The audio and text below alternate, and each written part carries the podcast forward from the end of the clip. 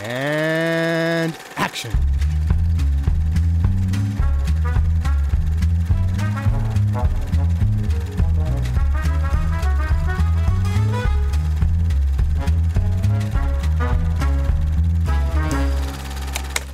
Und Hallöchen und herzlich willkommen zur letzten Episode Directed by Lars von Trier. Gott sei Dank, ich bin der Johannes und ich habe dabei einmal den Max. Hi. Und den Luke. Hallo, hallo. Hallo Luke. Und wir haben es endlich geschafft, diese Aufnahme zu machen. Nachdem, wie lange haben wir die jetzt schon geplant? Einen Monat? Ich glaube, es war ein Monat. Monat. Gut und gern ein Monat. Aber es waren die Feiertage und anderer Shit. Und jetzt äh, schaffen wir es, diese Reihe endlich zu Ende zu bringen mit Lars von Triers bis äh, heute letztem Film The House That Jack Built. Aber es wird nicht der letzte bleiben. Äh, Sage ich gleich nochmal was dazu. Eventuell nämlich schon. Ja? Laut Aussage von Lars von Trier. Ich kann es auch gleich sagen. Also er hat mal so angedeutet, dass es sein letzter Film sein könnte. Das heißt natürlich nicht, dass es dabei bleibt. ah, aber ja, könnte. ich müsste jetzt auch den Trivia-Punkt nochmal raussuchen. Aber irgendwo hat er das mal in einem Interview gesagt. Weißt du, das sagt Quentin Tarantino auch seit Ewigkeiten und Ja, plant ja, immer ja, neue ja. Sachen. Eben. Ich meine, bei Quentin Tarantino muss man noch warten, weil einen Film hätte er ja theoretisch noch in seinen Ich mache Ja. Filme, aber naja. Äh, ja, es spielen einige äh, sehr bekannte Leute mit. Es ist ein ziemlich krasser Cast von Matt Dillon, Bruno Ganz, Uma Thurman. Oh, Jesus, wie spricht man denn die aus? Säufern Fallon Hogan, hoffe ich mal. Ah, die. Ist Sophia Groböhl, Riley Keough, Jeremy Davies, Jack McKenzie und einige mehr noch. Und der Film handelt von Jack, der ein Haus baut. Jack, der ein, ein, ein hochintelligenter Serienkiller ist. Und der Film ist so ein bisschen ep- episodenhaft. Der erzählt, also eigentlich die, die, die Rahmenhandlung ist, dass er einem bis zum Ende des Films unbekannten Typ, den er immer nur Verge nennt, äh, erzählt, was er so getan hat. Wen man diesmal vermisst, ist Udo Kier. Ist, ich habe mich schon gefragt, ob Udo Kier irgendwo in dem Film ist und es mir nicht aufgefallen ist. Vielleicht als Leiche. Vielleicht liegt er im Freezer irgendwo. ja. Ja, genau. Also äh, äh, äh, Jack erzählt einem bis zum Ende des Films unbekannten Typ äh, von seinen Schandtaten und wir springen immer in, in quasi eine neue Episode rein und das Ganze ist wieder unterbrochen mit der, also es ist so einer, es ist so mitunter der Lars von Trierigste Film von ihm, glaube ich. Mhm. Inklusive Retrospektive über seine eigenen Filme am Ende des Films. Also wir Das- haben natürlich ja. wieder die vollen Kapiteltrenner, es ist immer wieder unterbrochen, also es ist eigentlich ein Dialog zwischen den zwei Charakteren und klar, wir sehen auch die Handlung, aber es ist auch immer wieder unterbrochen von Archiv-Footage und Random Stuff erklärt über den Bau von Kathedralen. genau, also halt äh, alles, was, was Lars von Trier und halt der Charakter Jack äh, brauchen, um, um ihre Message, um ihr, ihr, ihre, ihr Thema zu erklären, um das rüberzubringen, ist damit drin. Ist also ein sehr komplexes Gewerk, dieser Film. Und Luke und ich haben den schon mal besprochen Mhm. vor einer Weile. Was? Wann? Als er rauskam, Warum? hatten wir den reviewed. Ah, ja. Und bei Luke, ich meine, bei dir war der dein Lieblingsfilm 2018, wenn ich mich recht erinnere. Ja, Der steht bei dir auch sehr hoch bewertet in Letterboxd. Ja. auch immer noch.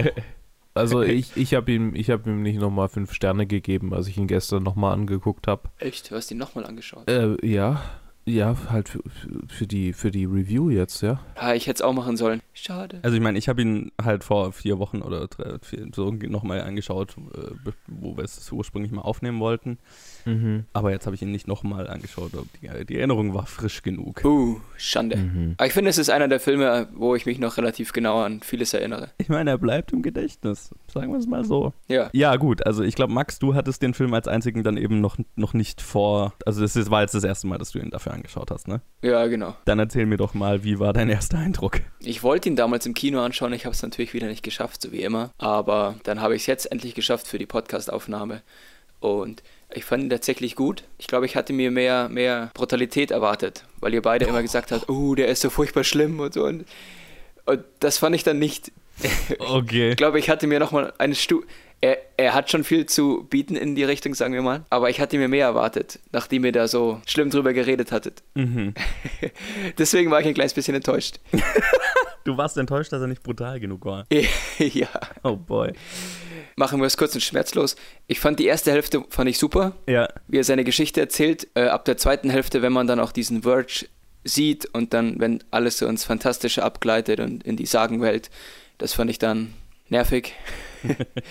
Muss ich leider sagen. Das war mir dann schon wieder zu viel, viel Unnatürliches. Mhm. Aber die Geschichte davor, wie sie auch gespielt war, vom Schauspiel und von der Situation, fand ich wieder klasse. Okay. Kann ich so mal sagen. Und du fandest es genau andersrum, oder nicht? Du fandest den Teil hinten ziemlich gut. Ah, nee, nee. ich, ich sage vielleicht gleich das dazu, vielleicht noch kurz zur Brutalität. Also, ähm, das ist ja auch was, was mir am meisten noch in Erinnerung geblieben war, nach, und nachdem ich ihn im Kino gesehen hatte, dass er echt äh, Stellen hatte, die ich ziemlich widerlich fand. Dazu als Kontext, also der Film hatte seine Premiere, seine Weltpremiere in Cannes, Mhm. ähm, lief da außerhalb der Competition, weil Lars von Trier ja eigentlich aus, vom Festival verbannt war, sozusagen als Persona non grata, nachdem er, äh, nach den Nazi-Kommentaren, die er gemacht hat.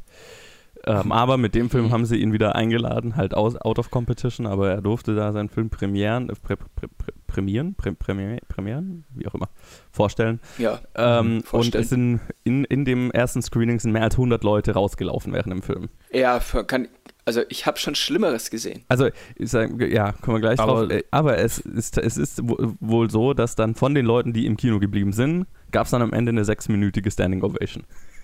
Ja, Und das also, beschreibt den Film, finde ich, ganz gut. Ja. ja. Ich, ich glaube nicht, dass, dass so viele mega schlimme Filme in Cannes ihre Premiere feiern. Das ist jetzt Mhm. nicht so. Ich meine, Nee. und ähm, ich glaube, also ich, ich würde jetzt nicht sagen, dass sich die Brutalität so. Ich, ich finde nicht Brutalität an sich so krass, sondern, sondern den Kontext, in dem sie stattfindet und halt spezifisch Ja, ähm, ja. die Szene mit der Familie. Die ist so, Ja. da habe ich jedes Mal Herzrasen, weil ich halt genau weiß, Ja. was passiert. Und, und ähm, die ist halt, die ist halt einfach durch, durch diese Spannung und durch dieses Abwartende und diese, diese ruhige Sicherheit, die er da ausstrahlt, ähm, ist die halt wirklich richtig heftig für mich. Ja, genau, das, so, so hätte ich das jetzt auch beschrieben. Was, was genau, und genau die Szene ist es, die und Simple sind so die zwei, die ich von der Brutalität kaum Mhm. aushalte. Und bei beiden ist es halt so die kalt, die super, super kalte Erzählweise. Moment, welche meinst du, die, die Szene mit der Familie und welche noch? mit, mit Simple, der die Brust abschneidet. Ah ja, okay. Ja, ja. Wenn nicht sogar beide, oder? Ja. Äh, Ja, ja, whatever. Er, mark er markiert beide. Ja, das sind halt, also ich meine, die anderen sind auch grausam und alles, aber bei beiden ist es, bei den beiden ist es so, also bei da hört es auf, lustig zu sein. Die erste Hälfte des Films ist vom Erzählen her fast schon humoristisch. Ne? Ja, auch von, von den Morden quasi irgendwie. Ja, genau, weil, weil der, der, der, der Witz, der, der, ich finde, die erste Hälfte des Films hat, ein ganz schön, hat, hat so ein Augenzwinkern die ganze Zeit. Weil es ja auch darum geht, dass Jack nicht wirklich fassen kann, dass er damit durchkommt. Und wie absurd Mhm. es ist, dass, dass, dass, dass er halt einfach, dass halt alles funktioniert. Und, äh, ne, also er sagt ja selber. Gerade, gerade, gerade seine Zwangsneurosen, die noch mit dazukommen bei den Morden, wenn er fünfmal wieder reinräumt und alles sauber macht. Genau, und das, Das ist, sehr, ist- das ist sehr lustig und das gefällt mir auch. Das ist der Teil vom Film, der mir tatsächlich sehr gut gefällt. Und dann nimmt es einen Turn äh, später, wo es halt einfach nur super finster und super kalt und bösartig wird, wo der Film dann für mich eben aufhört, Spaß zu machen. Und natürlich auch absichtlich, will der Film dann ja auch nicht mehr. Und da, gerade bei der Familie, da zeigt er dir halt einfach, er zeigt es dir halt einfach, ohne, ohne ähm, Zu kommentieren. also der, die, es ist so grausam, weil es so nüchtern erzählt ist. So rum. Ja. Ne? Ja. Weil in jedem Horrorfilm, wenn es jetzt ein, also klar, ich habe mehr Gore in einem Horrorfilm schon gesehen, aber da ist es ja auch inszeniert als Entertainment so, ne? Oder halt als, als, als, als Horrorfilm inszeniert. Und hier ist es halt einfach, das fühlt sich halt einfach an, wenn der diesem Kind das Bein abschießt, das fühlt sich halt an, als, als wäre das gerade passiert. Einfach, das fühlt sich so dokumentarisch an. Das ist so übel. Weil es so nüchtern ist und halt einfach ohne musikalische Untermalung, ohne irgendwelche äh, Wertung, sondern es wird dir halt einfach vorgesetzt. Und das ist, was es, finde ich, so fies macht. Es macht es fies, aber es passt ja genau zum Charakter. Voll. Also Ich meine, der Film, der, der Film erreicht damit total, was er will. Aber der Film hat so drei Teile für mich. Ähm, die erste Hälfte ist es wahrscheinlich gut. Na, Die erste Dreiviertelstunde, was weiß ich, ich weiß jetzt nicht mehr, wie lange er genau war. Zweieinhalb. Ja. Schon sehr, sehr lang. Ja, oder vielleicht sogar die erste Stunde, wo, wo es diesen humoristischen Charakter hat. So seine ersten zwei, drei Morde. Äh, die gefällt mir tatsächlich sehr gut. Und das, da, da ist es so eine fast schon dü düstere Komödie oder auch so ein interessanter Blick auf Serienmörder an sich. Und dann die zweite Hälfte, bis es dann ab ins Metaphorische und in die Hölle geht, sozusagen. Das halte ich kaum aus. Die Geschichte mit der Familie und mit Simple und so, wo es einfach nur noch, wo ich das Gefühl habe, jetzt ist der Film einfach nur noch bösartig mir gegenüber. Jetzt, äh, äh, das, das, das ist kaum Ja. auszuhalten zum Anzuschauen. Und dann, wenn es wieder wenn es wieder hier ins, ins, ins äh, wenn, wenn, sie, wenn er und Verge äh, die Reise durch die Hölle machen, in die Hölle runter machen, dann finde ich es ja schon wieder geil. Ja, dann hat es auch wieder was Humoristisches, weil Verge wieder dabei ist. Der ja, und weil es halt so was ja opulent, immer. opulent inszenierte Mythologie und so, das, das, das ist, gefällt mir einfach jetzt rein von der, von der Inszenierung wieder. Ähm, auch wenn es Ja. natürlich unfassbar prätentiös ist, aber, aber es ist halt geil gemacht, muss man halt sagen. Also das ist so, so mein, mein Erleben und da hat sich tatsächlich jetzt äh, mein, jetzt durchs zweite Mal anschauen, mein, mein Empfinden im Film gegenüber jetzt auch verfeinert. Weil nach dem ersten Mal, wo ich aus dem Kino gekommen bin, war ich einfach nur so voll, keine Ahnung, beeindruckt und angewidert zugleich, dass ich gar keinen so einen klaren Gedanken mehr zu dem Film hatte. Das hört man im Review wahrscheinlich auch. Ich habe es mir jetzt nicht nochmal angehört, aber ich schätze mal, das wird so rüberkommen. Muss man auch erstmal schaffen in dem Film. Beeindruckt Ja. und angewidert zugleich. ja, genau.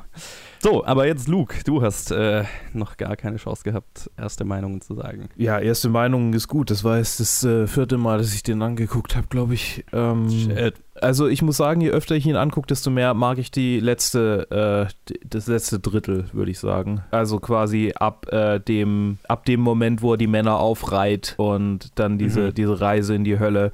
Ähm, ich habe jetzt nicht äh, Dantes Inferno gelesen. Äh, ich habe aber mega viele Videos drüber angeguckt und ähm, habe mir es mittlerweile tatsächlich auch äh, auf Audible geholt, also eine Lesung davon. Ah. Und jetzt höre ich es mir irgendwann mal an. Und ich bin einfach ein totaler Fan von diesen, von diesen alten Höllendarstellungen. Und äh, mega fasziniert davon, wie sehr halt die Bibel einfach so christliche Fanfiction eigentlich, äh, also die Kirche, äh, das dann so in ihr, in ihr Teaching teilweise übernommen hat. Also diese ganzen Ja, Höllenvorstellungen, das basiert halt alles auf Dante. Ja, halt, total. Ich meine, ne, Low-Grade, also nicht Low-Grade, der mega High-Grade Fanfiction, aber halt Fanfiction gemacht hat, in dem einfach so seine Peers aus, aus Florenz auftauchen. So, Ja, die da ja. in der Hölle schworen, obwohl die halt noch am Leben waren, als er es geschrieben hat. Und Ja. ähm, ein bisschen so äh, soll sich das anfühlen und es ist super cool inszeniert, weil es so, ähm, also zum einen die einzelnen Kreise der Hölle interessant darstellt und man kann die schön erkennen an den, an den Bildern und weil auch die, die, die Reise an sich nochmal ein bisschen, die, die, also Jack hat ja, Jacks Charakter durchlebt eine Reise durch die unterschiedlichen äh, Teile dieses Films. Und äh, ich glaube, die Reise wird nochmal ganz schön zurückgeholt. Und deshalb fühlt sich der Film für mich auch so wahnsinnig, also der fühlt sich so lange an, wie er ist, weil es weil es so ein bisschen Epos-Charakter hat. Mhm. Auch wegen dieser Dreiteiligkeit. Und das, das war, also das war, das ist jedes Mal halt einfach so was, was, was ich verdauen muss. So, das ist nicht, Mhm. kein, überhaupt kein leichter Film. Und ich glaube auch nicht, dass ich den jemals, obwohl ich ihn schon so oft gesehen habe, so nebenher laufen lassen kann, weil ich halt irgendwas brauche, was nebenher läuft. Das, das wird der niemals sein. Und, und das weiß ich zu schätzen, dass es einen Film gibt, der mich äh, halt jedes Mal irgendwie nochmal ein bisschen, mir nochmal ein bisschen was anderes zeigt, wenn ich, wenn ich ihn Mhm. angucke. So ist dieses Mal so diese, dieser Fokus auf einfach diesem Höllenpart. Das war, das ist mir jetzt hängen geblieben. So die anderen, die anderen Sachen, die Morde, äh, die Brutalität und so, keine Ahnung, äh, es, äh, die Reaktion drauf wird weniger, auf jeden Fall, weil ich es ja alles schon kenne. Ich muss auch sagen, die, ich habe so den Eindruck, dass die Leute nur noch mit Lars von Trier arbeiten, weil es so ein Ding ist, mit Lars von Trier zu arbeiten, ist so ein bisschen äh, auch so eine Selbstauszeichnung. Aber vielleicht, vielleicht ist Mhm. das auch eine falsche Einschätzung der Situation. Aber so, so ein, ich habe mit dem gearbeitet, dann kann ich mit jedem Regisseur arbeiten, das kann ich alles schaffen in, dem, in, der, in der Branche. Wie, wie, wie kommst du da drauf? Ich weiß nicht, das, äh, aufgrund der Tatsache, dass es halt immer neue Leute sind, die er, die er Mhm. castet, also bis auf, sein, bis auf sein, seine alte Riege und das sind halt einfach Leute, mit denen er wahrscheinlich persönlich einfach irgendwie manchmal einen abends trinken geht, so fühlt sich's an, Mhm. weil die halt schon immer dabei sind. Und jetzt gut, Bru- Bruno Ganz zum Beispiel, der gehört da definitiv nicht dazu. Aber wenn ich jetzt äh, dran denke, äh, wenn ich, wenn ich Matt Dillon wäre und äh, äh, an, äh, gefragt würde, ob ich in so einem Film mitspielen will, ähm, und Matt Dillon hat jetzt eher so eine durchwachsene Hollywood-Karriere hinter sich Mhm. und äh, halt auch ist auch eher in so tamen Filmen mitgespielt und nichts irgendwie krasses gemacht vorher. Also das ist schon so ein ziemlicher Ausreißer in seiner Filmografie. Voll, ja. Dann, dann muss es ja irgendeinen Grund gegeben haben. Und die Bezahlung kann es nicht gewesen sein, weil so äh, viel Budget hatte der Film Mö nicht. möglicher, Möglicherweise eigentlich nur, weil er mal was anderes machen wollte. Ja, das kann sich in einer natürlich anderen auch Rolle sein. beweisen wollte. Das kann natürlich auch sein, Nicht aber das nur ist so- so meine, ähm, meine, meine Theorie. Ich, ich, ich gehe mal davon aus, dass es eine Kombination von beidem ist. Ne? Es ist natürlich, also für einen Schauspieler jetzt mal, die Rolle von Jack ist ja für einen Schauspieler großartig. Und äh, das möchte ich ja mal hervorheben. Matt Dillon in der Rolle ist fantastisch. Also Ja. Kauft man ihm total ab. macht den Film für mich. Also gerade der Anfang, ne, wo es so eine, diese, diese, es hat diese, diese Düsternis, aber auch gleichzeitig, du, du hast schon irgendwie die, die, dieses, na, die Reise von einem Serienmörder, der erkennt, was, was für einen Spaß er oder was er, was für eine Erfüllung er im Morden finden kann. Und Mhm. dann Stück für Stück halt noch seine Anfängerfehler macht und nicht glauben kann, dass er halt nicht erwischt wird und über den Film halt, wo er ein routinierterer Killer wird, auch gruseliger wird, so als, als Rolle, äh, gerade mit der Familie und so. Das ist ja, das ist schon, also das ist schon eine beeindruckte Charakterleistung und man, man kauft ihm den Psychopath halt total ab. Ich glaube, dass so psychopathische Charakter sehr dankbar sind zu spielen, weil man sich da wirklich reinsteigern kann. Also spannend, glaube ich, ja. Also ich meine, das kann Luke jetzt wahrscheinlich am, am besten beantworten. Die machen am meisten Spaß. Ja.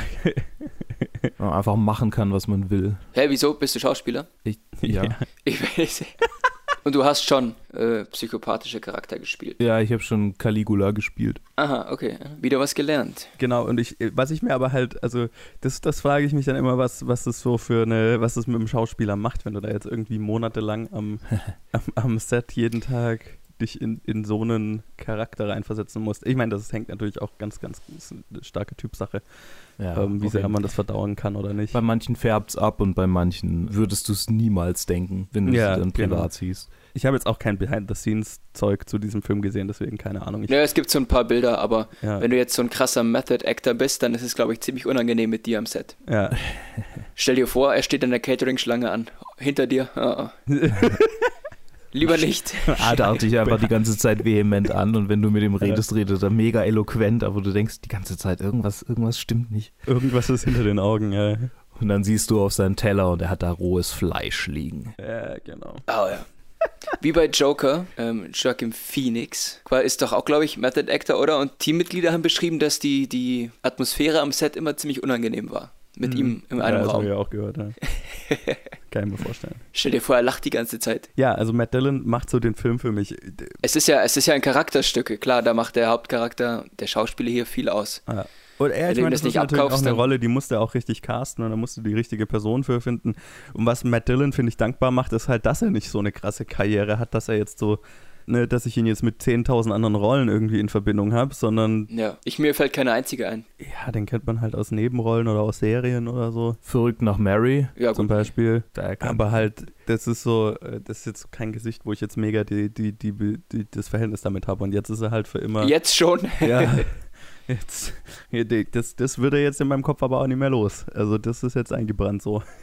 Mhm. Wenn du ihn auf der Straße siehst, dann wechselst du die Straßenseite. Ja, wahrscheinlich. Wobei ich, ich würde mich sehr äh, äh, gerne mal mit ihm unterhalten. Das wäre über, über die Erfahrung an dem Film, weil oder Mhm. allgemein jeder, der mit, mal mit Lars von Trier gearbeitet hat. Was es, was es mit einem Mhm. macht, sowas darzustellen. Aber halt, was ich auch äh, äh, äh, beeindruckend finde, ist die ganze Riege an, an Frauen, die die ganzen Frauen verkörpern, die er umbringt im Laufe des Films. Weil ich meine, jede Episode hat er quasi eine, ein anderes Opfer. Ja. Ich, ich kann mir vorstellen, dass die erste, das erste Opfer, Uma Thurman, Ja, noch eine interessante Rolle ist zu spielen. Diese nervige Tante an der Straße.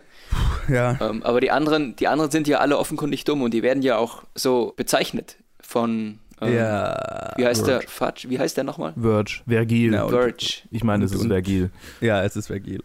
Der heißt halt in dem Film Verge. Es wird ja offen angesprochen und dass man so eine Rolle annimmt, was, was treibt einen dazu? Ich ich meine, das sind interessante Rollen. Ich Ja, meine, ja, ja. der Film hat natürlich wieder, wurde als frauenfeindlich bezeichnet, logischerweise, Mhm. weil es ist ein Lars von Trier-Film, der auf der Oberfläche sehr frauenfeindlich rüberkommen kann und das Ja. verstehe ich total. Ich fand es auch teilweise mega unangenehm. Also wie gesagt, die ganze Simple Storyline, die hasse ich abgrundtief. Das, das wusste ich in dem Moment, als ich es angeschaut habe, Mhm. dass dich das wieder stören wird. Aber diese Szene ist ja nicht nur versteckt frauenfeindlich, die ist ja offensichtlich, ist er zu ihr. äh, Genau, ist er frauenfeindlich. Das Feindlich. Ist, das ist halt Ja. das. Richtig, der Charakter. Genau. Ja. Und es wird ja auch offen angesprochen. Also es ist nicht mal mehr nur so versteckt äh, von Lars von Trier eingebaut, sondern. Nee, es ist eigentlich so ein bisschen seine eigene Beschäftigung damit, wie er die latente Frauenfeindlichkeit seiner Werke interpretiert und Ja. wie er, wie er Mhm. das ähm, seiner Ansicht nach wohl gemeint hat. So könnte man das auffassen.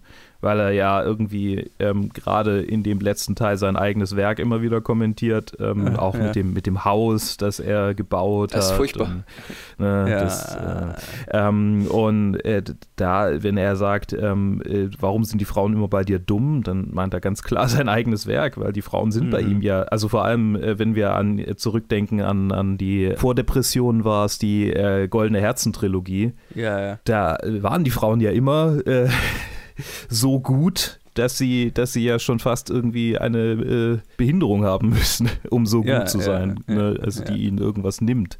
Ähm, die schon fast einen übermenschlichen Charakter haben. Und ähm, Mhm. Aber in der Depression-Trilogie sind sie nicht dumm, würde ich jetzt mal behaupten. sie, Ja. man, sie werden immer, sie, ja, okay, ja, sie werden halt immer durch die, durch die Bosheit der Welt ähm, in was reinmanövriert. Okay, vielleicht, ähm, Ja, gut. Aber, aber unternehmen halt auch nie irgendwas, um sich quasi rauszumanövrieren. Und dem könnte man Mhm. quasi so eine so eine inhärente äh, Lebensfremdlichkeit äh, unterstellen. Aber Ja, das ist ja. jetzt vielleicht ein bisschen zu weit. Ähm, was ich damit sagen wollte, ist, diese latente Frauenfeindlichkeit, die ihm immer vorgeworfen wurde, die versucht er damit halt zu adressieren und zu sagen, hey, ich mache das halt immer aus dem Sicht meines Werkes und mein Werk ist halt, okay, alle Menschen sind scheiße, deshalb ist die Sicht auf Frauen so und so. Das Ja. ist nicht meine Sicht, sondern das ist die Sicht des Werkes, bla bla bla. Es Ähm, ist halt so. ja. Und keine Ahnung, das kann, kann man es bewerten, wie man will. Ähm, ich nehme es ihm in dem Film ab. Ich glaube, ich glaub, er versucht im Nachhinein Sachen zu kontextualisieren, die er vielleicht schon anders gemeint hat. Aber mein Gott, ich meine, er ist ein alter Mann und wenn man jetzt sagt, okay, er hat ein paar misogyne Filme, dann bricht es dem Mann jetzt auch nicht gerade das Bein. Ja, ein, ein großer Teil von, von The Hostel Jack Build ist ja eine Beschäftigung mit seinem eigenen Werk. Ja. Und ich meine, Finde es- ich, find ich zum einen interessant und zum anderen auch irgendwie sehr, sehr. Ich fand es erstmal selbstverliebt, dass er sich selber Oh Gott, nennt ja. und zitiert, ja, total. aber irgendwie dann auch interessant, wenn er quasi sein Lebenswerk damit kommentiert. es, ist gibt schon, es gibt schon Stellen in The Hostel Jack Build, die sind so die Höhe des Narzissmus teilweise. ja. Aber das passt ja auch wieder, also irgendwie ist das auch cool. Ich weiß nicht, ob ich es cool nennen würde. Ich finde es im, Kon nicht im Kontext dieser Reihe, ne, dass wir über den Regisseur reden und dann ist es natürlich sehr dankbar, wenn er, einen, wenn er hier einen, Ja. in einem Film über sich selbst redet und reflektiert und dann können wir darüber reden und reflektieren. Aber wenn ich das jetzt ganz losgelöst davon, von meiner Beschäftigung mit, mit Lars von Trier als Regisseur anschauen würde, dann finde ich es ganz fast schon unaushaltbar narzisstisch und selbstverliebt. Aber, ich hatte gemischte Gefühle. muss ja, ich sagen. es ist ja interessant, was ich interessant fand jetzt bei dem Film hier, ist, dass Lars von Trier tatsächlich mal eine, eine Erklärung geliefert hat, worum es in dem Film für ihn geht. Oh. Er hat in einem Interview mal gesagt, äh, dass er einen Film machen wollte, der die Idee, dass das Leben bösartig und seelenlos ist, zelebrieren wollte. Mhm. Und äh, er, er hat gemeint, dass er damit davor, dazu inspiriert wurde mit dem, wie, wie ich, hier steht es auf Englisch, mit dem Recent Rise of Homo Trumpus, the Rat Mhm. King. Ja, ja, ja. Also äh, von Donald Trump äh, dazu inspiriert äh, war. Und, und Leuten dieser Art wahrscheinlich. Liefert uns jetzt, glaube ich, keine neue Information. Ich glaube, der Großteil seiner Filme ist darüber, dass das Leben böse und seelenlos ist. Oder die Menschen zumindest. Ja. Ja, nicht die Menschen, eher die Situationen, in die sie reinkommen. Ja, ja, Auch die stimmt. Ey, ja, mhm. Auch die Menschen Auch die aufgrund Menschen? der Situation dann. Aber ja, das stimmt schon. Bei, bei, bei The House of Jackbill ist vielleicht dann doch der Unterschied, dass es halt hier schon darum geht, dass das Leben halt einfach scheiße ist. Weil gerade der Anfang des Films, wenn es halt darum geht, dass quasi alles Jack darin unterstützt, so grausam und bösartig wie möglich zu sein. Und dass nichts ihn daran hindert. Unbewusst Sogar der, unterstützt. sogar der Regen hilft ihm. Ergo, Ja. das Leben ist auf der Seite von ihm und äh, er ist seelenlos und bösartig. Das Witzige So. ist, dass er ja quasi versucht, erwischt zu werden oder es drauf anlegt und Ja. dann quasi fast enttäuscht ist, wenn es wieder nicht klappt. Ja, so wie, so wie Trump. Ja. Ich, Wenn er, wenn Ja, er, ich wenn weiß er, nicht, ob der nicht enttäuscht ist. wenn er sexuelle Kommentare in der Öffentlichkeit über seine eigene Tochter macht, dann Hm. zum Beispiel. Ich weiß gar nicht, ob er enttäuscht ist, wenn er nicht erwischt wird. Hm, Ja. Weiß ich auch nicht. Ja, Das ist der ja, Unterschied wahrscheinlich. Keine Ahnung, also äh, es ist halt, äh, äh, Jack spielt halt so damit und testet so die, die, die Grenzen dessen, was er machen kann, aus und stellt halt fest, dass es keine Grenzen gibt, so in Mhm. dieser seelenlosen Welt, in der sich dieser Film bef be be be be befindet. Mhm. Es fühlt sich schon an wie so eine Parallelwelt, die er da erzählt. So. Er ist schon sehr unreal, also fühlt sich für mich, also sehr unreal. Es ist halt seine Erzählung, es ist halt die ich Erzählung. meine, ich habe auch ein anderes Weltbild halt an, natürlich, also ne, ich tendiere dazu, eher so ein optimistisches Weltbild zu haben, entsprechend fühlt sich das, also keine Ahnung, wenn du jetzt so ein tief, zu tief äh, äh, nihilistisches und depressives Weltbild hast, dann klar, das ist, ich kann das schon sehen, dass es so ist, die Welt, die Lars von Trier so vor sich sieht, keine Ahnung. Hatten wir nicht, hatten wir nicht letztes Mal dieses Thema über den, also ich spreche es mal kurz an, über den Trapper-Film, wo ich gesagt habe, wenn man so eine durchweg negative Einstellung immer hat, dann zieht man wahrscheinlich auch so Unglück quasi an. Mhm. Wenn man immer nur schlechte Gedanken hat und darin lebt und sich daran versteift, dann, Mhm. dann wird man wahrscheinlich auch in die Richtung irgendwie gehen. Ja, der, schon. Gut, der Film bestätigt das, aber ob das wirklich so ist. Ja, ich meine, das ist ja eher so, so eine, eine Weltanschauungssache. Ja, aber damit, damit beeinflusst du ja auch deine Umgebung. Klar, klar. Ja. Also äh, würde ich jetzt Wenn sagen. Jack äh, jetzt positiv wäre, dann äh, würde er wahrscheinlich nicht in dieser Welt umherlaufen, in der er da versagt. Das wäre aber ein komplett anderer Charakter dann. Ja, keine Ahnung. Ich, ich, ich, ich würde es nicht aushalten, in, der, in Lars von Triers Welt zu leben. Sagen wir es mal so. Vielleicht ist er ja am Familienabendessenstisch ganz anders. Ja, deswegen, ich, ich, also ich wäre schon fasziniert davon, ihn mal zu treffen. So, ne? Aber, Schau, das ist so wie Leute, die zum, die Leute gehen zum Sport und sind danach wieder komplett äh, erholt und entspannt Mhm. und wahrscheinlich macht er das mit Film. Er lässt sich in den Filmen aus und zu Hause ist er komplett entspannt. Und ich, ich würde mir wünschen, dass es so ist. Ich würde mir wünschen. ich wünsche dass es so mir ist. für ihn. Ich, ich wünsche seiner Familie, dass es so ist. er nutzt die Filme als Ventil. Ja. Interessant fand ich noch, weil, also ich meine, der Film, ins- da können wir gleich mal noch drüber reden, weil da würde ich, würde ich gerne drüber reden, ähm, da, über, über, darüber, wie Lars von Trier über seine eigenen Filme reflektiert. Ähm, aber eins, das mir nicht bewusst war, ist, dass das Gedicht The House That Jack Built in Lars von Triers ersten Film in äh, The Element of Crime vorkommt. Und er quasi mit diesem Film so einen kompletten 180 über seine gesamte Karriere gespannt hat. Nicht nur, indem er es im Film zitiert, sondern auch, weil er einen Film basierend auf etwas macht, was in seinem ersten Film vorkam. Mhm. Welches Gedicht? Sorry. Es gibt, es gibt wohl ein Gedicht, da- das da heißt äh, The House That Jack Built. Und äh, in Mhm. The Element of Crime äh, liest es wohl die, die weibliche Hauptrolle irgendwann mal vor oder, oder zitiert das, keine Ahnung. Ich erinnere mich nicht wirklich dran. Ist aber auch schon über ein Jahr her, dass ich den Film gesehen habe. Ich habe das Gefühl, und es könnte wirklich sein, dass wenn es wirklich sein letzter Film ist, dass er versucht, sein komplettes Schaffenswerk äh, quasi abzurunden Mhm. und es so darzustellen, als würde er das über Jahre hinweg geplant haben. Seinen Verlauf, was er erzählen möchte, sein Universum. Und schließt es hiermit ab. Ja, total. Also ich meine, ich, ich versuche gerade das Zitat zu finden, wo er drüber geredet hat, dass es eventuell sein letzter Film ist, aber Mhm. Ich finde es gerade nicht. Aber äh, genau, das äh, ist jetzt eben, was ich immer mal gelesen habe, dass es halt äh, auch sich fast schon wie ein bewusstes Abrunden der gesamten Filmografie anfühlt. Ja? Äh, ja, was, was ich verstehen könnte und ich nicht böse wäre, wenn das der letzte wäre. Sagen wir es mal Doch, so. ich fände es schade, aber ich finde find es eine interessante Idee, Hm. es so aussehen zu lassen, als wäre es alles immer geplant gewesen. Als wüsste er schon, welchen Film und mit was er aufhört. Hm. Er hat ja irgendwie mit diesem Film Washington schon so versucht, auf seine Art und Weise zu machen. Mhm. Er hat ihn halt nur nicht so genannt. Ja, ja. Das, Vielleicht, hab weil er Erwartungen nicht erfüllen wollte. Aber der hat ja auch schon so die Kommentare drin, die ich eigentlich irgendwie, ich weiß gar nicht, was ich gedacht habe, als ich gesagt habe, ja, Washington wird er wahrscheinlich nicht machen, weil es zu einfach ist. Äh, aber Mhm. ich meine, das ist ja quasi. Ich meine, ja, vor allem, Punkt. wenn er halt drüber jetzt drüber geredet hat, dass es basierend natürlich auch auf Trump als Präsident ist und so weiter. Mhm. Es kann gut sein, dass er Washington anders geplant hat, äh, weil er, weil er halt zu Ah, dem Zeitpunkt Sicherheit, noch nicht ja. gewusst hat, wie, in welche Richtung sich die Politik ändert. Und statt es dann Ja. über irgendwie korrupte Politiker zu machen, hat er es halt über einen Serienkiller gemacht. Ja. Ja, Als kleines Detail, Jack hat ja auch eine rote Cap an, oder nicht? Ja, ja, genau. Ja. In, in der einen Oh Szene. Gott, ja. genau, ich habe, es gibt, hier wird hier kein, äh, nicht zitiert, genau wie er es gesagt hat, aber es steht, dass, äh, es steht hier, dass er mal gemeint hat, dass es sein letzter Film sein könnte. Mhm. Und Ja, er lässt sich damit alles offen. Er sagt wieder was Reißerisches, aber das heißt ja gar nichts. ja, ich meine, das Ja. ist ja, das ist, ist, er ist ja eh einer von diesen Regisseuren, die die ganze Zeit drüber überlegen, aufzuhören und äh, drüber nachdenken, aufzuhören und dann doch nicht lassen können.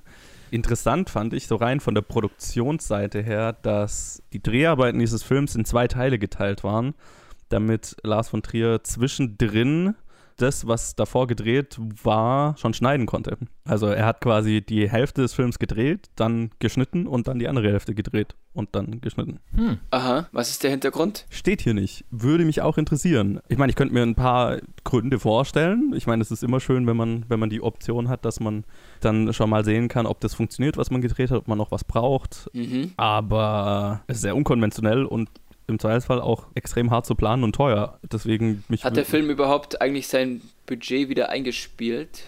es ist ja bei solchen europäischen Produktionen immer so schwer zu sagen, weil die ja, weil der Ja. halt gefördert ist von aus ganz Europa Aha. mit Förderungen, die man teilweise zurückzahlen muss, teilweise nicht.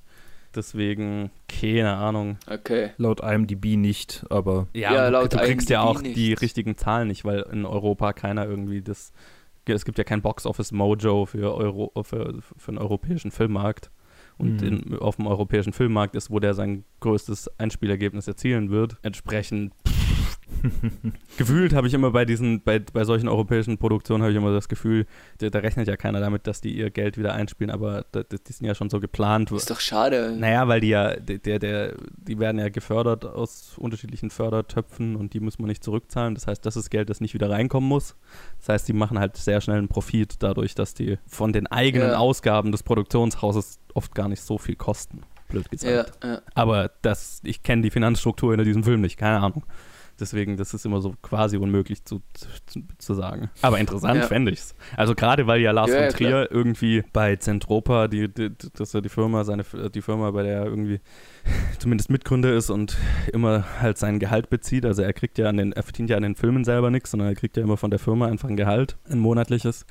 Und äh, es, ist, es ist ja schon so drauf ausgelegt, dass halt quasi seine Filme die Firma finanzieren und die Firma dadurch noch andere Filme unterstützen kann, die vielleicht sonst kein, kein Geld einspielen würden oder nicht genug einspielen würden. Ja. Und so. Gerade deswegen würde mich schon interessieren, was, was die Firma an seinen Filmen verdient. Aber man findet es nirgendwo raus. Also, ja, es, es, mich es, es würde mich auch wundern, wenn der jetzt irgendwie der äh, kommerziell erfolgreichste von seinen Filmen wäre. Ja, das würde mich auch wundern. Nee, ich glaube sowas Dafür ist wie... er zu speziell, das ist. Ich bin mir ziemlich sicher jetzt gefühlt, dass halt Melancholia wahrscheinlich der sein finanziell erfolgreichster sein dürfte. Ja, echt? Melancholia? Naja, weil der ist am Also am, zugänglichsten. wahrscheinlich, okay, äh, Nymphomaniac ist wahrscheinlich zu lang, aber das ist auch einer noch der, der am bekanntesten ist. ja, genau. Die Nymphomaniac-Filme und Melancholia, das werden so die finanziell erfol erfolgreichsten sein, weil da, Ja. da war ein entsprechender Trubel drum, als die rauskamen. Ne? Da war ein gewisser Hype Ja. dahinter, zumindest halt in, in Arthouse-Filmkreisen oder. The House That Jack Built ist leider so ein bisschen untergegangen vom Hype. Total, total. Also Hype in dem Sinne. Ja, ich, ich habe auch damals, habe ich, äh, ich weiß noch, als der rauskam, habe ich mir so gedacht, oh, neuer Lars von Trier-Film, der erste, den ich äh, mal im Kino äh, äh, mitkrieg. Krass, äh, den muss ich unbedingt Opening Night sehen und dann besprechen. Das wird Und du gehst raus aus dem Kino und denkst, oh krass, der letzte Lars von Trier-Film, den ich Ja. sehe. Ist schon so. Und das Kino war jetzt auch nicht so mega gut besucht. Also ich war da relativ früh drin, so im, im Run. Ich glaube gleich in der, in der Eröffnungswoche und keine Ahnung, waren zehn Leute im Kino. Ja, aber bei mir ähnlich. Und einer ist rausgegangen. Ja, ja, bei mir sind auch zwei raus. Und ich hatte den Impuls. Ich hasse Leute, die aus dem Film rausgehen. Ich Ja. verfluche die immer. Ja, ich, ich, ich mach's nie. Also ich will immer, zumindest, ich will eigentlich ein, ein volles Bild. Aber ich hatte bei, bei, bei The House of Jack Bild, bei der Familienszene, bei, ne, bei der Jagdszene, hatte ich schon den Impuls, okay, ich, ich, I'm done. Das reicht mir für heute. Die Szene, klar, war schlimm und eigentlich sowas, was man sonst nicht so zeigt im Film. Oder machen würde vom Charakter her und von der Erzählung. Aber gerade weil, weil die Welt eh so düster und so hoffnungslos war, fand ich es eh schon interessant, das auch zu sehen einfach. Ja, ich meine, das ist halt so eine, das ist halt einfach so eine Art von, von Gefühl, die brauche ich nicht in einem Film. Ne? Ja. Also das habe ich schon öfters mal bei Lars von Trier Filmen gesagt. Das ist halt sowas, wo ich mir halt denke, ja, das ist gut, gibt, das ist beeindruckend gemacht, aber ich brauche ich brauch das nicht in meinem Leben. Ich gehe jetzt, tschüss. also es hat halt nichts, was, was, was mich irgendwie bereichert, in, in jeglicher Hinsicht. Nicht, nicht, ja, naja gut, gefühlsmäßig vielleicht ein bisschen, weil ich doch diese Filmwelt und den Charakter nochmal dunkler gezeigt bekommen habe. Mhm. Und wenn ich mir schon einen Film über einen Serienmörder anschaue, dann, ich weiß nicht, dann, dann haut mich sowas nicht mehr wirklich raus. Ja, gut für dich. Ist die Frage, wie viele Leute äh, bewusst einen Serienmörderfilm angucken. Ich, Ja, klar, das kommt natürlich noch Oder dazu. ich weiß nicht, wie, Leu- wie die Leute in Deutschland ins Kino gehen, ob sie einfach ein Plakat sehen, so, oh ja, das sieht ganz gut aus. oh, da geht es um jemanden, der ein Haus baut. scharfe, scharfe Häusle baue. Kann ich mich gut Ja, damit identifizieren. Ob der in Stuttgart wohl höhere Einspielergebnisse deswegen hatte. Das Häusle, das der Jack baut hat. ja. Mit Dialekt. Geil. Ja. Toll. Ah, es, es gibt ja furchtbare, ähm, kleine Anekdote, es gibt ja furchtbar, furchtbare ähm, Asterix-Hefte, Oh, ja, ja. Ja, auf, auf in Bayerisch Dialekt und so. geschrieben sind. Mhm. Und immer wenn ich irgendwie auf Schwäbisch schreibe, was ich manchmal tue, wenn ich irgendwie mit Leuten rede von früher oder halt so, Mhm. keine Ahnung, ähm, manchmal natürlich auch einfach ironisch, dann glaube ich, schreibe ich ziemlich genau so, wie dieses eine schwäbische Äh. Asterix-Buch geschrieben Äh. ist, weil die Schreibweisen das halt echt gut einfangen eigentlich. Geprägt für immer aus der Mhm. Es Kindheit. prägt, äh, Asterix prägt, ja. ja. Aber es ist furchtbar. Also Asterix kann man auch nicht mehr lesen, wenn wir jetzt schon dabei sind.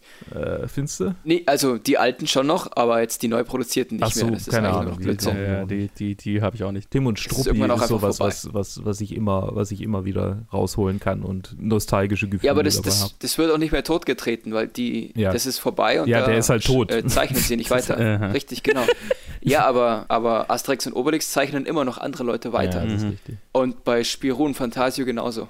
Wobei da kann man es auch einfach töten, die, so die äh, Verfilmung von, von Asterix, also die ganzen Asterix-Verfilmungen finde ich auch wesentlich schlechter als die Tim und Struppi-Verfilmungen, die so ein bisschen auch das, den Spirit der Originale, sogar die Ja. ähm, äh, Peter Jackson-Verfilmung, so den Mhm. Spirit der Originale äh, schön einfängt. Es kommt doch jetzt wieder ein neuer Asterix und Obelix-Film, oder nicht? Ein Ja. animierter. Irre ich mich. Ein animierter, genau. Ja, furchtbar. Und ein animierter Spongebob-Film, wenn wir schon dabei sind. Ja, Diese ganzen, anim diese ganzen animierten Filme, das Jahr die hässlich animiert wurden, es, es regt mich auf.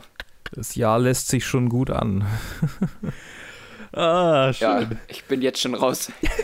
Also ich habe mein erster Film, den ich 2019 im Kino gesehen habe, war Knives Out und das ist ein großartiger Start in das Jahr, möchte ich nur mal Ja. sagen. So, wa- wa- Was? 2000 was? 20? äh, 20, so rum. Wolltest du sagen? Ja. Okay. So, Cool. wo waren wir stehen geblieben? Ich würde noch sehr gerne über den äh, Meta-Kommentar von Lars von Trier über sein eigenes Werk oder über, ja, also im Film, es ist zwar über, er, er redet über Kunst allgemein, aber Mhm. er reflektiert über sein eigenes Werk. Da würde ich gerne nochmal drauf eingehen, weil es ja auch die letzte Episode directed by Lars von Trier ist.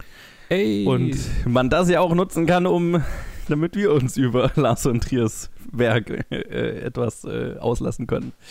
Ich habe gerade überlegt, wie es, dafür habe ich den Film, dafür ist doch wieder zu lang her. Ähm, ich war mir gerade nicht mehr sicher, wie es im Film dazu kommt, dass darüber geredet wird. Es ging um die Edelfäule und dann ging es um, dann ging es um Hitler und Mussolini und den Genozid Mhm. und dann ist äh, Wirtsch äh, sauer geworden und dann hat er unglaublich viele verschiedene Bilder und sonst was irgendwie ähm, beschworen, also auch das mit dem Schatten und wie das für ihn mit, den, Mhm. mit den Morden funktioniert.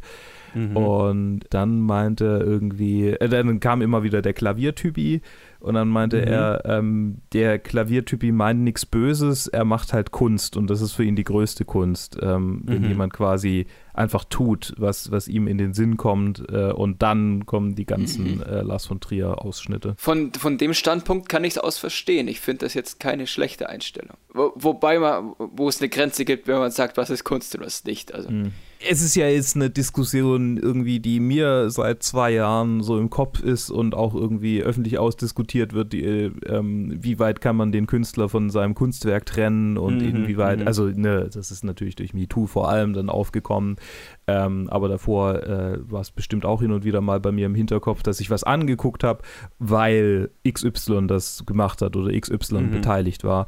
Und, Total. und inwieweit ist es dann quasi Auteur und inwieweit kann man sagen, okay, das ist halt sein, das ist halt ein Werk, das er bewerkstelligt hat und alles Mhm. andere ist mir egal.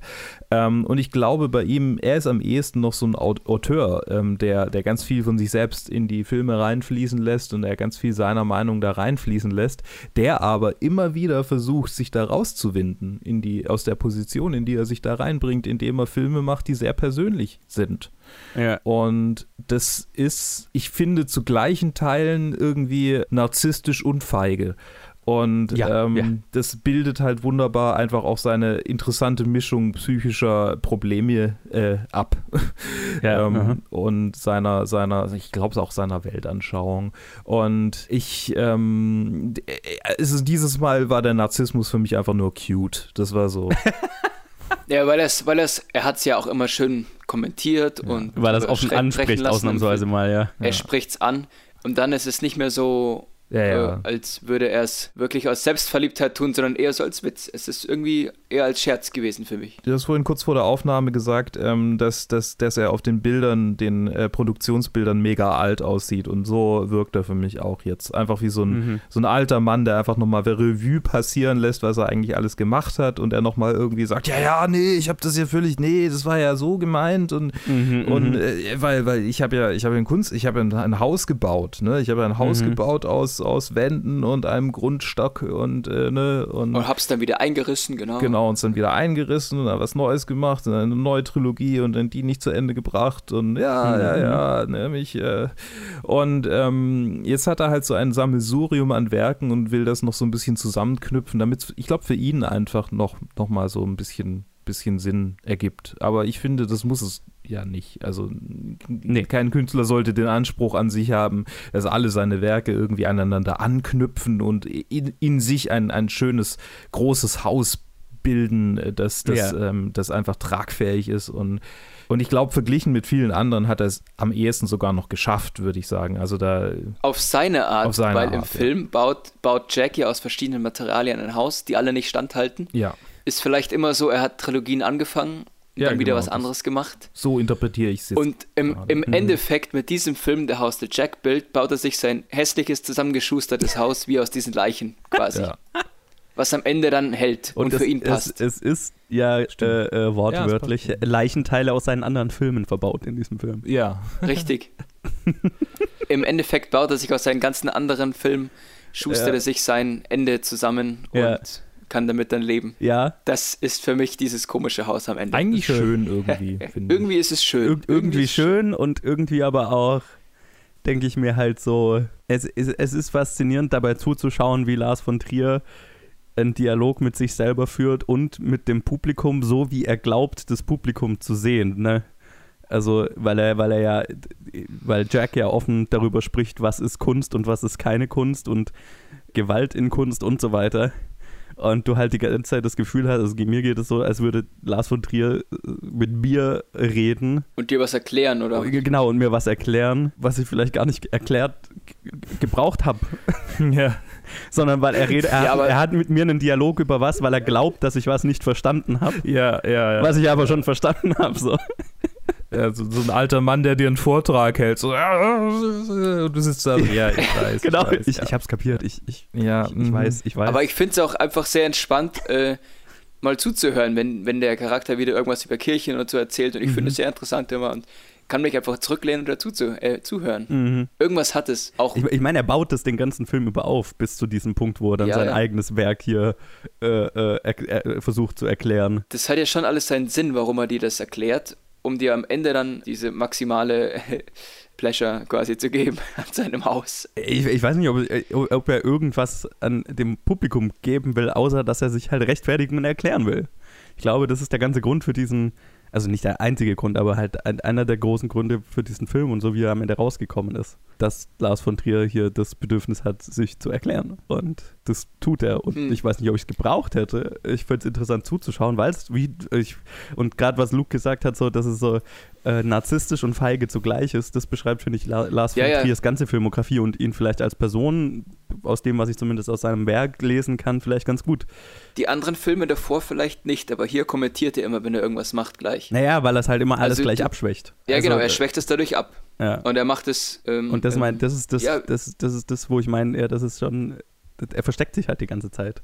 Und wie gesagt, der einzige Film, wo ich das Gefühl hatte, dass er sich nicht wirklich versteckt, ist Melancholia. Mhm. Und sonst eigentlich in allen anderen Filmen und die Filme, die mir von ihm am besten gefallen, ist, wo das weniger auffällt. Ähm, aber in den meisten anderen Filmen habe ich immer das Gefühl, dass er sich halt hinter diesen extremen, naja, und, und, und wie, wie haben wir ja auch schon drüber geredet, unter den Kontroversen, die er damit kreiert, versteckt. Ne, dass er sich ja, dass man über das redet, was halt so abstoßend oder kontrovers ist an dem Film, aber nicht über, über das, was er über sich, über sich selber, über sein Inneres damit erzählt. Also er schwächt, er, er, er lenkt quasi, er, er verarbeitet seinen, seinen, seinen inneren Gefühlszustand in dem Film, äh, aber damit man nicht da, darüber zu sehr nachdenkt, sind halt diese ganzen anderen, entweder stark Gewalt, sind sich Filme halt gewalttätig oder frauenfeindlich äh, auf der Oberfläche und so weiter. Ja, er lässt es immer durchblitzen und dann schwächt er es ab.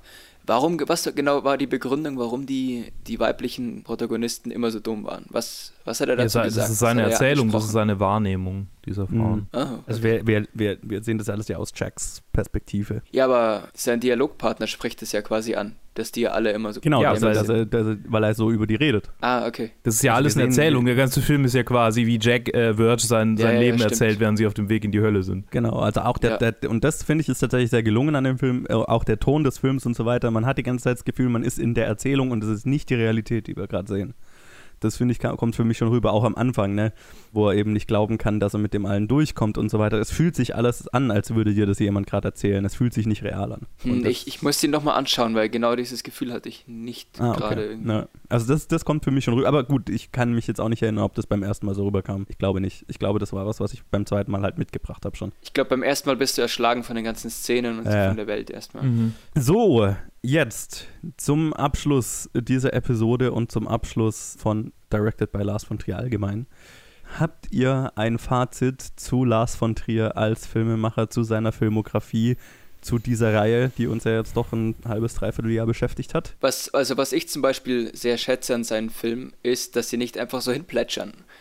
Viele Filme kann ich nebenher laufen lassen, das geht bei Lars von Trier Filmen nicht. Mhm. Da muss ich mich einfach schon drauf konzentrieren, wenn ich die anschaue. Mhm. Und ich will mich auch konzentrieren, weil es doch vom Thema immer irgendwie oder allein schon von den Szenen, die passieren und von den Charakteren interessant ist. Mhm. Ich kann mich da nicht berieseln lassen. Und das zum Beispiel schätze ich an seiner Erzählart und, und wie er Filme macht. Ich habe, glaube ich, wie viele andere Leute so eine Hassliebe zu ihm immer noch, Mhm. weil, weil es gibt viele Filme, die ich, die ich wirklich mag von ihm. Es gibt einige, die ich ähm, jetzt so mittelfand, überraschend. Also ich habe mir so eine kleine Liste kurz zusammengestellt und die einfach mal Ja. gerankt ähm, Ich auch, äh, ja. schnell. Es sind ja nur 14. Und ich muss sagen, äh, auf der Hassseite gibt es gar nicht mal so viele, was mich, was mich erstaunt. Und so generell äh, kann ich diese, diese, ja, diese menschenfeindliche Botschaft, die er da drin hat, äh, in den meisten Filmen, ja, kann ich schon irgendwie verstehen, so, dass man so Mhm. denkt. Ähm, Mhm. Auch wenn es jetzt nicht unbedingt mein Welt, Weltbild widerspiegelt, kann ich da, kann ich da ein Stück weit mitgehen und ähm, das so quasi, quasi auf so eine kleine Reise durch, durch, die, durch, den, äh, durch die Gedankenwelt eines anderen Menschen, weil er, weil er halt äh, das einfach so schön immer wiederholt, dass man, dass man mittlerweile das Gefühl hat, okay, es ist wieder, es ist schon fast, es ist schon fast so ein Wohlfühlcharakter, einfach weil, weil das so bekannt ist. So, okay. es ist schon wieder Lars. Natürlich, natürlich. Ja. Naja, du Ja. weißt vom, vom Stil her und sowas auf dich zukommt Ja. und kannst dann auch abschalten quasi. Genau, ja. Nee, nicht abschalten, das war falsch. Ja, was, was mir bei Nymphomaniac 2 damals zum Beispiel wahrscheinlich am meisten dann halt auch das Genick gebrochen hat, weil eben, weil ich nicht, noch nicht den, das Gefühl hatte, okay, ich weiß jetzt, worauf ich mich hier einlasse, sondern das war so eine absolute Überraschung für mich. Entsprechend, also wirklich coole, coole Filme dabei und ich bin wirklich auch ähm, sehr dankbar, dass ich jetzt irgendwie auch mal die äh, Gelegenheit hatte, ähm, Dogville zu sehen, Europa zu Mhm. sehen, die Idiots zu sehen, also nochmal noch mal anzugucken.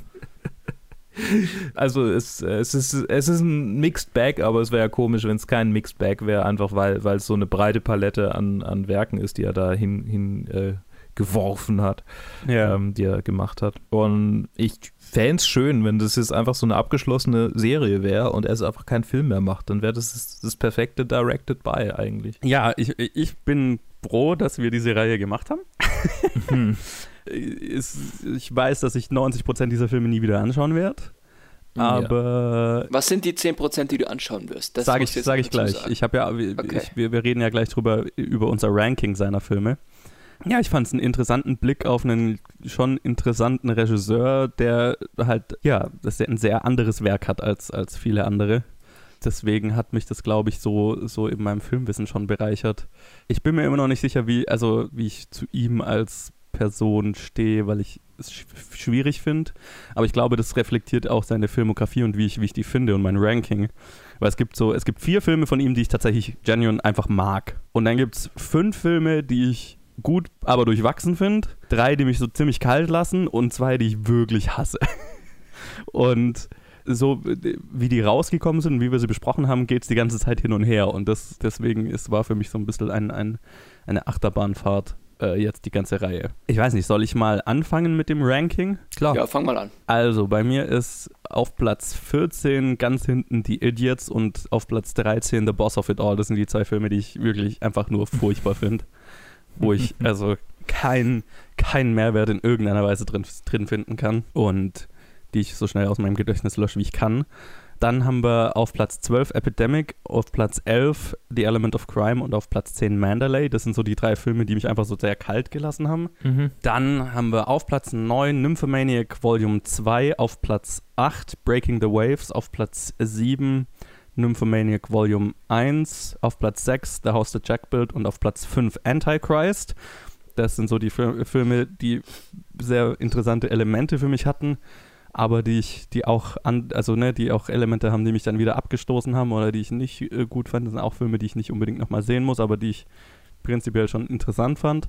Und dann kommen wir zu den vier, die mir tatsächlich wirklich gut gefallen haben. Das ist auf Platz 4 Dancer in the Dark, auf Platz 3 Melancholia, auf Platz 2 Europa und auf Platz 1 Dogville.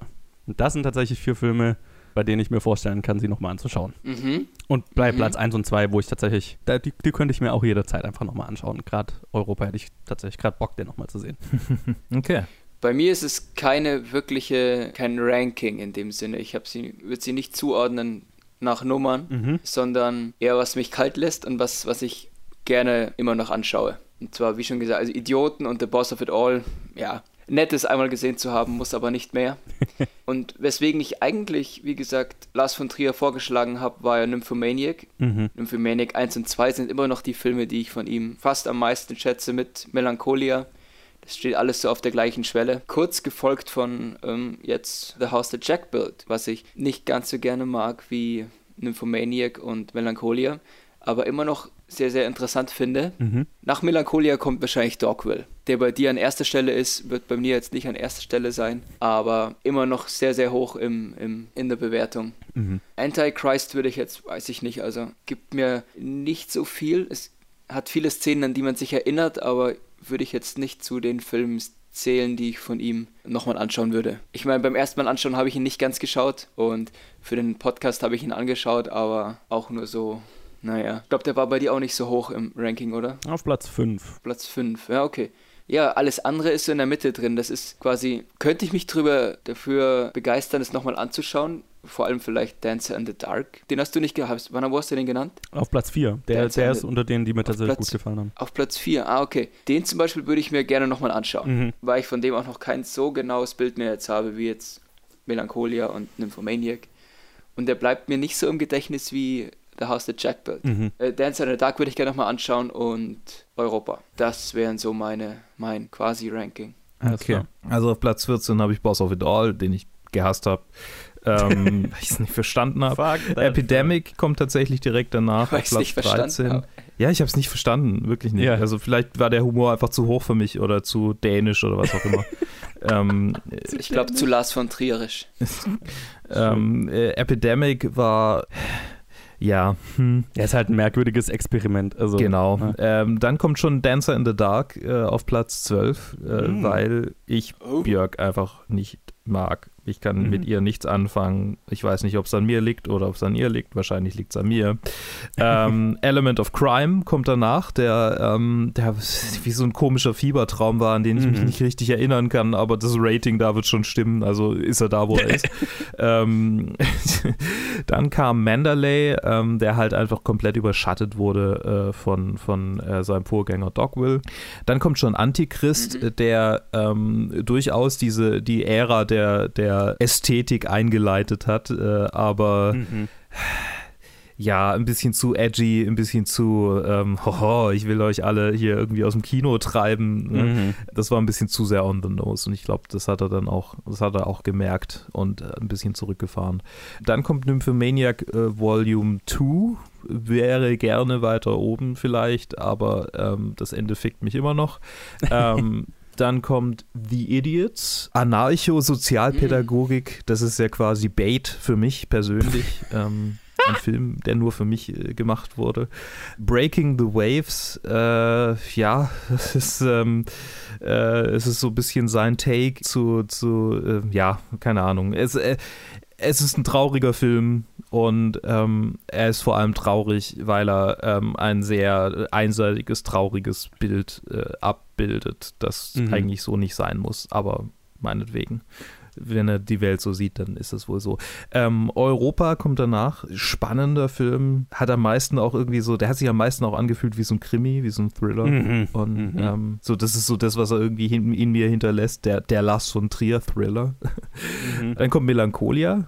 Äh, einfach der äh, stilvollste, der, der ähm, visuell beeindruckendste Film von ihm, definitiv. Nymphomaniac Volume 1 kommt danach, ähm, weil hier das Thema der Nymphomanin weitaus besser ähm, umgesetzt wurde und er nicht so sehr planlos äh, irgendwie umhergetigert ist für mich. Dann Mhm. kommt Dogville, ähm, der seine Botschaft, glaube ich, am, am gehaltvollsten präsentiert und ähm, auch am schauspielerischsten Anspruch. Also das, das ist schwierig, das miteinander zu vergleichen, aber, aber hier Mhm. ist es wirklich quasi pure schauspielerische Leistung, eben weil die Sets äh, so minimalistisch sind und weil es so sehr Thea was von Theater hat und das ist für mich Voll, natürlich ja. auch äh, sehr, sehr äh, persönlich an, äh, ansprechend. Und dann kommt der Haus der Jack-Bild, weil der einfach Ach. das alles beschließt mit einer Thematik, die ich auch äh, super spannend finde. Und wenn ich jetzt drüber nachdenke, welcher Film von denen hat mich am meisten beeinflusst, dann muss ich sagen, der in der kurzen Zeit schon, weil ich einfach weil ich einfach angefangen habe, mich mit den Sachen, die über die der Film spricht, zu beschäftigen, weil ich äh, ne, jetzt irgendwie hier Dantes Inferno lesen will, weil ich, weil ich jetzt Mhm. einfach davon inspiriert wurde, mich ein bisschen weiter mit Kunst zu beschäftigen. Und so sehr das einen nervt, wenn ein alter Mann da sitzt und einem Sachen erzählt, manchmal kann man da ja tatsächlich Sachen rausziehen und in dem Fall habe ich definitiv was rausgezogen. Und ja, insofern, äh, danke Lars, aber jetzt ist auch gut.